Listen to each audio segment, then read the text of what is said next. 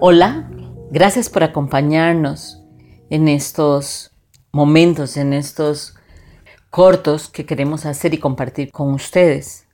Esperamos de verdad cubrir todas las expectativas que ustedes tienen. Agradezco por supuesto a la persona que está hoy conmigo y que estoy muy orgullosa de que esté aquí conmigo, es mi hijo. Ha sido muy agradable hacer el trabajo que, hemos hecho con él.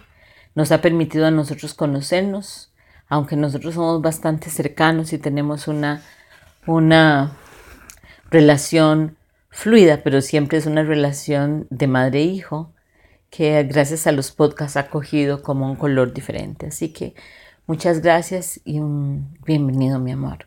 Muchas gracias a vos por, por bueno, por invitarme otra vez a, a que participe. Siempre es súper enriquecedor porque realmente hace que nos vinculemos. Ciertamente nunca vamos a dejar de ser madre e hijo, pero nos vinculemos desde un lugar más, más libre de, de parámetros que marcan la relación. Y eso hace que, pues, que yo haya adquirido mucha información importante para mí y que haya abierto mi cabeza en muchos sentidos. Hoy, bueno, estaba pensando un poco en, en, qué temas desarrollar con vos, en parte por interés mío, pero también en parte porque creo que son cosas que le pueden interesar a, varias personas. Y bueno, hay varios, ojalá nos dé chance de, de desarrollarlos todos, pero empecemos por y especialmente por todo este tema del coronavirus y todo lo que nos ha metido a vivir el, tema del control sobre la vida. Yo creo que la ilusión de control que nosotros como seres humanos tenemos o pretendemos tener es resulta bastante absurda cuando se plantean situaciones como esta en la que nos damos cuenta que de un día para el otro o de una semana para la otra, realmente todos nuestros planes pueden cambiar. Y, y básicamente me pone a pensar en todo el tiempo que nosotros como seres humanos gastamos esperando controlar ciertos elementos que realmente son incontrolables. ¿Me explico? Pero también me lanza a otra interrogante y es, ok, entonces no podemos controlar nada. Entonces, ¿qué sentido tiene que organicemos nuestra vida si no podemos controlar nada? ¿Qué sentido tiene que hagamos un plan de, vida a nivel profesional o a nivel familiar o a nivel de ahorros o, lo que sea? Entonces quisiera que, me compartieras un poco tu visión sobre, sobre este elemento, control y, qué validez tiene.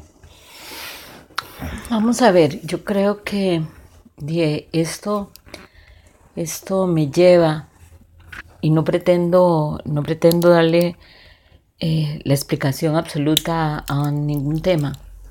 Solamente estoy, estoy poniendo aquí la... Piloteando. piloteando, exacto. Viendo, eh, eh, sintiendo al mismo tiempo que voy contestándote. Y, no puedo contestar esto sin referirme a cómo vivo yo mi vida. Claro. Em, yo creo realmente que esto solamente es un reflejo de sombra de lo que nosotros realmente somos. ¿Qué quiero decir con esto? Que nosotros somos, yo creo, un campo de luz que forma parte de un campo mayor, de una inteligencia mayor, que en realidad lo único que somos realmente es mente creadora llena de amor. Y que este es un instante en un tiempo que no existe y que lo deberíamos vivir, como le decía a un paciente amigo en la mañana, como si viviéramos en la casa de sustos. Nosotros entramos a la casa de sustos eh, comenzamos a pasar por la casa de sustos y a la mitad de la casa de los sustos comenzamos a pegar gritos de miedo real. sin acordarnos que nosotros voluntariamente entramos ahí. Y cuando salimos de la casa de los sustos, yo siempre me gusta imaginar a la inteligencia superior diciéndonos, ¿por qué eran los gritos? Si nada de esto era real. Entonces, partiendo de esto que te acabo de decir, eso ya cambia un montón la perspectiva, porque entonces entramos a esta dualidad y en esta dualidad siempre nos va a atrapar el ego y nos va a hacer creer que esto es real. Y desde ahí es donde comienza el control. Entonces, tomando en cuenta que yo tengo cuerpo, tengo ego, tengo una conciencia que está en mi cuerpo, pero también tengo una mente creadora que forma parte de Dios y soy un ser de luz. Yo hago el plan, hago el, proyecto, eh, genero hacia adelante con mi mente creadora lo que quiero lograr. Y si lo quiero hacer realmente bien, en mi opinión, deberíamos coger eso y devolverlo al orden superior y decir, ok, esto es lo que yo quiero, pero no voy a tomar ninguna decisión únicamente yo. Todo va a ser acompañado y guiado por esto, por esta esencia que somos luminosa, porque yo no me quiero apartar del camino. O sea, es como de venir y decir, esto es lo que yo quiero, se lo entregas a la inteligencia superior, por supuesto que vos haces tu parte para que suceda y esperas a que las cosas fluyan. Vayan fluyendo. Ok, pero ¿cómo aprendo a identificar yo cuando fluyen, cuando fluyen las cosas para que se dé eso o cuando fluyen para que no se dé. Ok, yo creo que hay una, una sensación que es fundamental aprender a conocerla. Y es, por ejemplo, voy a dar un ejemplo práctico. Yo en la mañana hago meditación, yo no necesito hacer meditación. Dios sabe que yo estoy con Él y Él está conmigo. Eh, y ni siquiera necesito orar o rezar, no necesito nada de eso. Yo lo hago por mí, para yo alinearme yo y entregar mi día. Y digo, estoy decidida a ver las cosas de una manera diferente. ¿Qué quiere decir? A verlas con amor, a verlas con tranquilidad, a entregarlas. Hago mi proyecto del día y digo, bueno, voy a atender tantos pacientes, espero lograr tal curso o quiero ver aquel movimiento y lo cojo y lo devuelvo. En el transcurso del día hay pacientes que no vienen, situaciones que se generan, alguien que se cayó, una enfermedad que se dio y o una buena sorpresa. Y todo aquello que vos tenías de pronto pareciera que se deshizo. Si eso me da paz, yo digo, ok, eso es parte de lo que tenía que hacer, de lo que tenía que ser. Aunque yo en este mismo instante no lo entienda. ¿Ok? Si no me da paz, si me genera angustia y ansiedad, es que yo estoy yéndome hacia donde yo me quiero ir y no necesariamente hacia el fluir del universo. Qué complejo, de verdad que, y tenés toda la razón, toda. Y afortunadamente a vos, a mí, nos pasa eso y podemos aceptar las cosas con paz dependiendo del plan del universo para nosotros. Pero con toda esta situación, vuelvo al tema del coronavirus, hay gente que se ha quedado sin nada, sin, sin tener cómo alimentarse, sin tener cómo, pues, cómo vivir. Y ahí el plan del universo puede ser ir por el camino B, pero cuando, o sea, no puedes tener paz si te hace falta techo o si, si te hace falta comida para tus hijos. Eso se llama para... ¿Cómo haces para fluir en ese momento bueno, para de carencia? Perdón. Eso se llama para mí la noche oscura del alma. ¿Ok? Cuando lo perdiste todo, cuando la persona que amabas salió, dio media vuelta y se fue, y vos de verdad sentís en tu ser que esa persona no va a volver. O sea, que se acabó. Cuando cuando muere tu padre y vos de pronto descubrís que no lo vas a volver a ver nunca más. Cuando hiciste una inversión y la perdiste toda.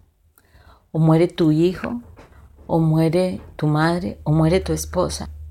Y, y estás absolutamente derrotado. O sea, estás con los brazos caídos y en la más absoluta oscuridad. Cuando eso pasa y yo me entiendo que hay un universo ordenado, que tiene un flujo como las olas de ir y venir, también entiendo que voy a salir de ahí, número uno. Y que lo primero que tengo que hacer es comprender cuáles son los recursos que tengo. Y los recursos no son herramientas necesariamente, son recursos. ¿Qué quiero decir? Amo la vida, tengo amigos, soy ordenado, tengo ahorros, no sé, todos los recursos. Hay, hay recursos que uno puede sacar y decir, bueno, estos son mis recursos. Esta es mi oportunidad de comenzar. Yo voy a creer en primera instancia que estoy comenzando hoy, cuando me acaban de despedir del trabajo. No, yo comienzo todos los días. En realidad todos los días me puede pasar lo mismo. Todos los días puede venir un incendio y perder esta casa, otra casa. Es más, puede pasar mil cosas. Si yo aprendo a amar la incertidumbre y agradecer cada instante, entonces el eje central mío es precisamente esa red de creencias que yo me construí, que es la que me sostiene. Y cuando estoy ahí sin nada, digo, ok, no tengo otro camino más que coger que para arriba. Y comienzo. Yo sé que se dice fácil. Claro. ¿Ok? Pero hay personas como yo que hemos pasado por ahí, como vos, que, hemos, que han pasado por ahí. Tal vez no hemos perdido nunca. No, mentiras. Sí, sí, yo sí he perdido las cosas materiales. Sí, pasé dos días sin comer cuando era muy jovencita por decisiones que tomé. Y son momentos muy amargos que uno piensa que no va a salir de ahí. Pero lo primero que tenés que entender es que eso también va a pasar. Porque es un movimiento. Es, es un movimiento, es parte del movimiento. Ahora, lo cogemos y lo enfocamos en el coronavirus. Alguien me preguntó ayer, ¿cómo creía yo que íbamos a salir de esto? Le agradecí muchísimo. Le Era químico. Exacto. Le agradecí muchísimo porque le dije, o sea, no puedo creer que estés pagando dinero para preguntarme esto. Y ella me pregunta, es una mujer, y ella me pregunta, es que quiero oír tu perspectiva, para mí es importante. Y yo le dije, es que verás que yo creo que ya salimos. Y me volvió a ver con unos ojos de cómo ya salimos. Ya he pagado. sí, porque si no, no me pagan. Yo le dije, ya salimos, porque lo que no entendés es que esta es la nueva modalidad. Esta es una preparación. Vamos a tener que seguir con tapabocas y aprender a encontrar la paz y la alegría en medio de todo esto. Vamos a tener que con tapabocas y lavándonos las manos comenzar a decir, ok, no tengo trabajo, Mm, y voy a poner, por ejemplo, el ejemplo del señor que exporta rosas. Y exportaba rosas a Europa y de un día para otro ya no puede exportar nada. ¿Qué hago con esto? Una vez más, preguntarme, estos son mis recursos, ¿qué puedo hacer? Todos estamos pasando por ahí, unos con más profundidad y otros con menos profundidad. Unos aprendiendo. El otro día le decía a otra paciente que vos conoces que vino y me dijo, estás dando los cursos por eh, internet. Qué increíble. Hablamos tanto un año antes. De eso. De eso. Y de pronto, y yo le decía, no, porque hay que tener un productor y que además tenga una cámara y tenga... Y de pronto comenzamos. Pero hay personas que no tienen estos, estas opciones.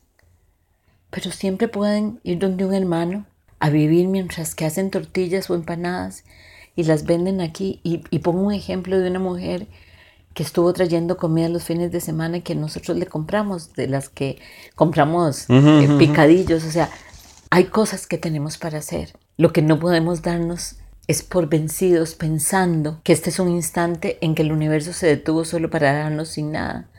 No, es solamente el momento del nacimiento. Y antes de que un bebé nazca, pasa por un momento de angustia y miedo. De la incertidumbre, de, no saber hacia dónde se... Exactamente. Ahora, en esa incertidumbre, y, y, realmente quedo muy satisfecho con tu respuesta porque, pues aunque sigo pensando que se dice fácil, igual creo que de, hay muchas cosas, la simpleza es lo más difícil de entender muchas veces, entonces realmente creo que es así. Un poco de la mano con eso y de todo el cambio que nos ofrece esta nueva modalidad de vida en todos los aspectos. Te pregunto, ¿cuándo se está preparado para lo que sea? ¿Cuándo se está preparado? ¿Cuándo realmente uno puede decir, ok, estoy listo para lo siguiente? Existe el concepto de estar preparado, realmente existe, porque es bastante paradójico para mí últimamente, por eventos que están pasando en mi vida, entender que nunca se está preparado y paralelamente estar trabajando, por ejemplo, en espacios terapéuticos para preparar a alguien para dar un salto profesional o para preparar a alguien para dejar una relación o preparar a alguien para cambiarse de país. En realidad, en realidad se está preparado siempre y nunca se está preparado. ¿Qué quiero decir? No es diferente a la primera respuesta que te di. Yo puedo hacer el ejercicio de prepararme diariamente.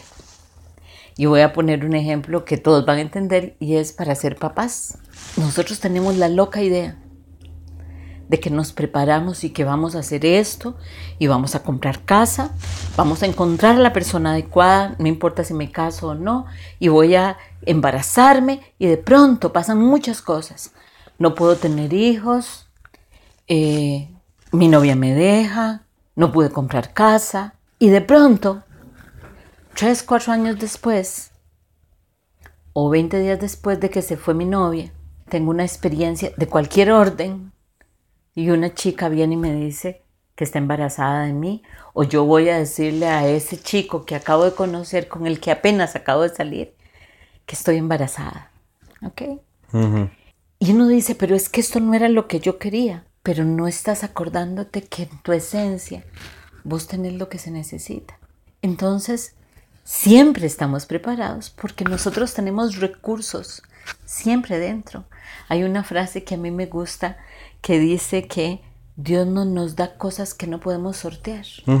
Y eso es absolutamente real. Si yo tuviera esa certeza siempre y entendiera que hay un orden en el universo perfecto, me prepararía siempre, pero al mismo tiempo siempre lo entregaría porque va a ser en un orden y en un tiempo, en un ritmo y en una frecuencia que yo no conozco. Y uno dice, ah, pero eso me asusta mucho. Pero es que esa es la realidad. Sí, así es. Así, es. es. difícil. Hoy, qué raro, hoy ando como medio oscuro. Pero pienso, por ejemplo, en, en que ciertamente eso es así, puede pasar con una chica que pues no conocía y embaracé, o un chico que vine conociendo y me dejó embarazada, si fuera mujer, lo que fuese. Pero ¿cómo haces con una niña de 15 años que queda embarazada para también, porque realmente si queda embarazada bajo este principio está preparada también, pero qué difícil porque desde un aspecto racional es imposible que se esté preparado. Puede ser una preparación del alma, entonces. No, no solamente puede ser una preparación del alma, es una preparación del alma. Hay un proverbio chino, Zen, que a mí me gusta muchísimo y que dice, tiene un principio de, de la gestal que a mí también me gusta mucho, que pareciera muy obvio, pero es muy hermoso. Dice, lo que es, es, la diferencia es lo que yo hago con lo que es. Y eso es así.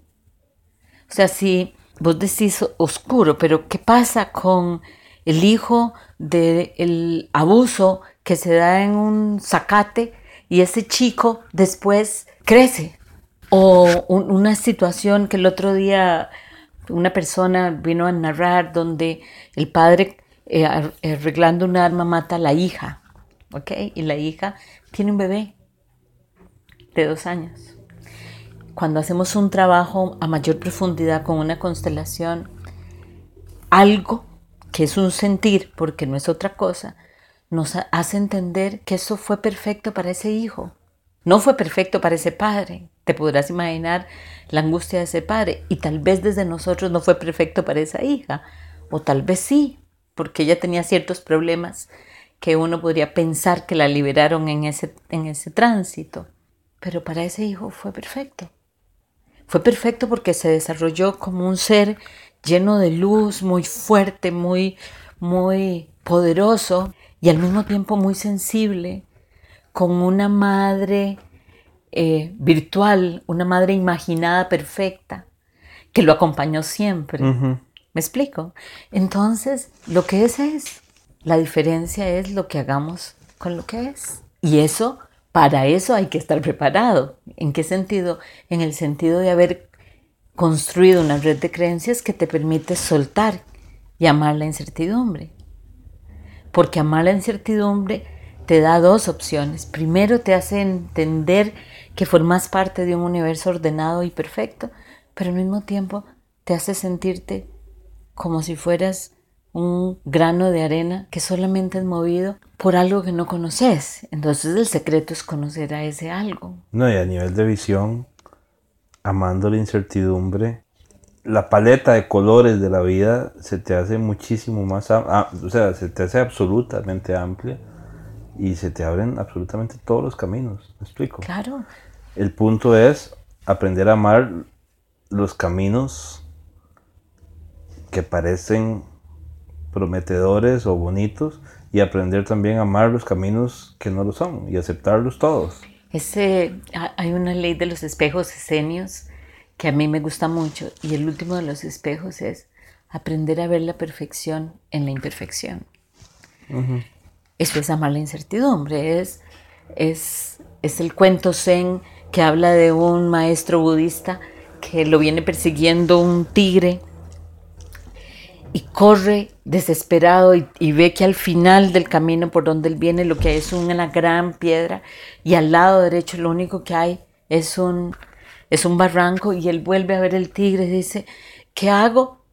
Y se tira del barranco, se tira sobre el barranco y en eso se agarra de una rama y agarrado de la rama vuelve a ver una fresa que hay a los 5 metros, 2 metros, no sé. Y él nada más se queda ahí y coge la fresa y se la come.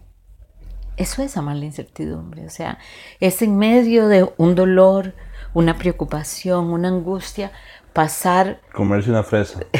bueno, o sea, metafóricamente, sí. Exacto, o sea, es pasar por ahí de pronto ver una rosa y asombrarte y decir, ¿qué es esa belleza? Ve, oír el canto de un pájaro y, y respirar y decir, ok, hay un orden, ver el grillo, o sea, es aprender a ver, es ver la vida de una manera diferente, más melancólica, más, menos ilusoria, pero más llena de... De fresada. exacto. ok, entonces, para concluir un poco, podríamos decir que lo único que nosotros, para, tratar de, de, pues de llevarme una respuesta más, más, que la pueda llevar más a la práctica. Podríamos decir que lo único que nosotros siempre podemos controlar son nuestras intenciones. Y nuestras inspiraciones. En realidad es lo único sobre lo que tenemos control. Pero es todo. Es todo. Es todo y nada. Exacto. Porque además, esto no es real. Lo que verdaderamente es, es que somos luz. Y vos y yo nunca hemos estado separados y la muerte no existe y no hay carencia pero nosotros hemos creado esto. Pero acordarnos, aunque sea como si fuera una pintura de acuarela, de que realmente nuestra intención y nuestra inspiración es todo lo que tenemos, es maravilloso. Y por supuesto puede ser nefasto para algunos, pero para mí por lo menos es maravilloso y espero que para vos también. Sí, totalmente, totalmente porque realmente te, dentro del descontrol, del disfrute, del descontrol, te hace sentir que también tienes el control absoluto, porque vos sí sos dueña de tus intenciones. Claro. Entonces... Vos me, dijiste una frase a mí el domingo, que yo pensé, qué maravilla. Y me emociono mucho por la frase que me dijiste. Yo me disgusté por algo y me disgusté como me disgusto yo. No, yo nunca me disgusto afuera, yo siempre me disgusto profundamente, ¿verdad? Entonces, no sé si te acordás, yo me vengo a lavar los trastos Sí, sí. y estoy lavando los trastos, pero yo siento lo que me está pasando dentro. Y vos te acercaste y me dijiste, mamá, no, madre, no escojas que te eche a perder la noche. Vos puedes escoger otra cosa. Ujú. Y para mí, eso es lo que nosotros podemos hacer, porque al escucharte, lo que me hiciste fue cambiar mi perspectiva. Bueno, pues qué dicha. Qué dicha porque, bueno, es, es la creación que hay conjunta, ¿verdad? Entre, no solo entre vos y yo, sino entre todos. Y, y bueno, pues de alguna manera es estar colgando del barranco y escoger comerse la fresa. Exacto. Entonces, bueno, qué, qué bonito. Espero encontrar mi fresa pronto y, y,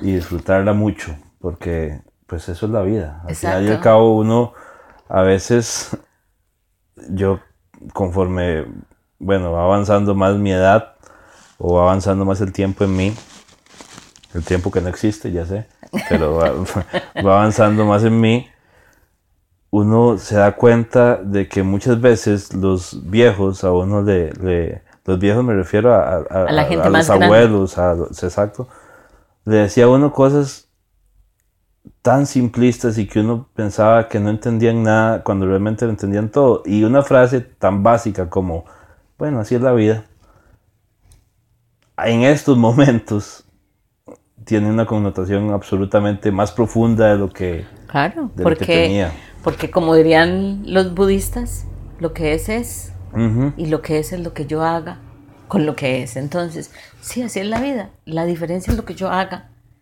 con la vida que es. Claro. Bueno, mi amor, muchas gracias. No, gracias a vos. Muy bonito. en. Bueno, igualmente, igualmente, muy contenta.